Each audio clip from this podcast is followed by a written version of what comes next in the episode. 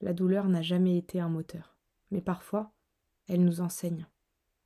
Est-ce qu'un cœur qui n'a jamais connu la douleur, un être qui n'a jamais galéré, ne serait-ce qu'une fois dans sa vie, connaîtrait la profondeur d'un instant et la rage irrépressible de vivre dès maintenant, sans calcul préalable ni garde-fou?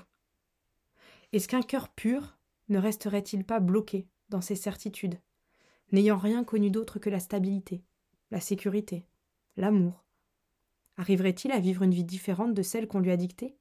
À sortir du cadre juste, par curiosité d'expérimenter? Je ne pense pas que l'humain soit fait ainsi, pour incarner une posture stable, qui donne l'impression d'être en sécurité, que l'avenir est tracé, et que on contrôle tout le chemin. Alors remercions les douleurs passées, qui nous ont construits, qui nous ont permis de contacter la peur, l'impuissance parfois, mais surtout de découvrir notre résilience. Grâce à ces moments, à ces situations, nous connaissons maintenant la force qui nous habite et notre capacité à avancer dans la tempête. Acceptons que nous sommes impuissants face à la fougue de la vie. Suivons son courant avec grâce, en aiguillant notre trajectoire par nos décisions.